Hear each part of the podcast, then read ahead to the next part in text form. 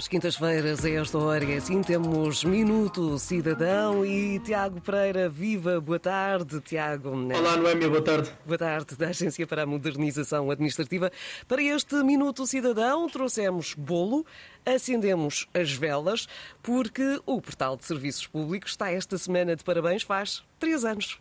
É isso mesmo, Noémia. O Portal de Serviços Públicos, o E-Portugal, nasceu no dia 14 de fevereiro de 2019 e, portanto, completou três anos de existência na passada segunda-feira. São três anos a simplificar a linguagem, a disponibilizar serviços, a oferecer aos cidadãos e às empresas mais e melhores uh, serviços públicos. O portal tem procurado ir ao encontro das necessidades dos cidadãos através da experiência de utilização e de conteúdos mais claros e simplificados. Precisamos também de perceber, em concreto, quando estamos a falar do E-Portugal, de que estamos a falar hum, objetivamente.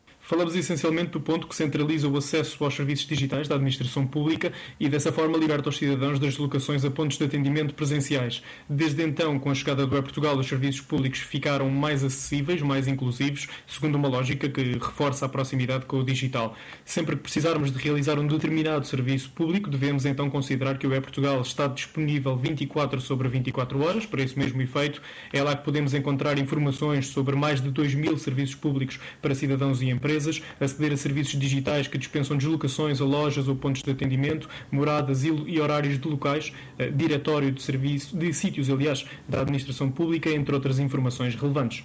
E que uh, tipo de informações ou serviços públicos é que podemos uh, efetivamente encontrar no E-Portugal?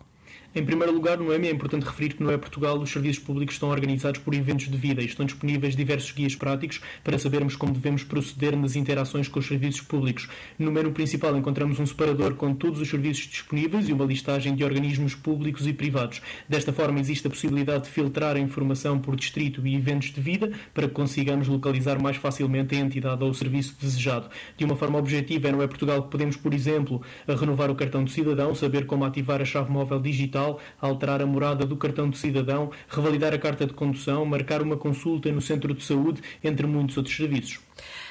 Tiago, já agora mais uma dúvida. O setor das empresas e dos negócios também está fortemente representado no Portugal dos eh, serviços públicos, certo? Exatamente. Para o ramo empresarial estão também disponíveis os serviços do registro comercial, o licenciamento industrial, o alojamento local, a hipótese de criar uma empresa na hora, pedir o selo Clean and Safe, que distingue as empresas que cumprem as recomendações da Direção-Geral da Saúde para evitar a contaminação dos espaços com o coronavírus, entre muitos outros que podem ser explorados em eportugal.gov.pt.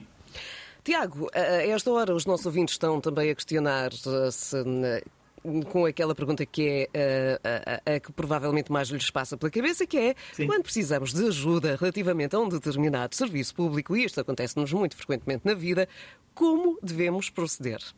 Nesse caso, a opção mais acertada é entrar em contato com a linha Cidadão para o 300 003 990. Existem também vídeos explicativos sobre alguns serviços públicos, os quais estão disponíveis através do canal de YouTube da Agência para a Modernização Administrativa. Acrescentar ainda que podemos consultar os locais de atendimento e optar pela marcação online de serviços, que nos permite realizar o que pretendemos na máxima segurança e comodidade.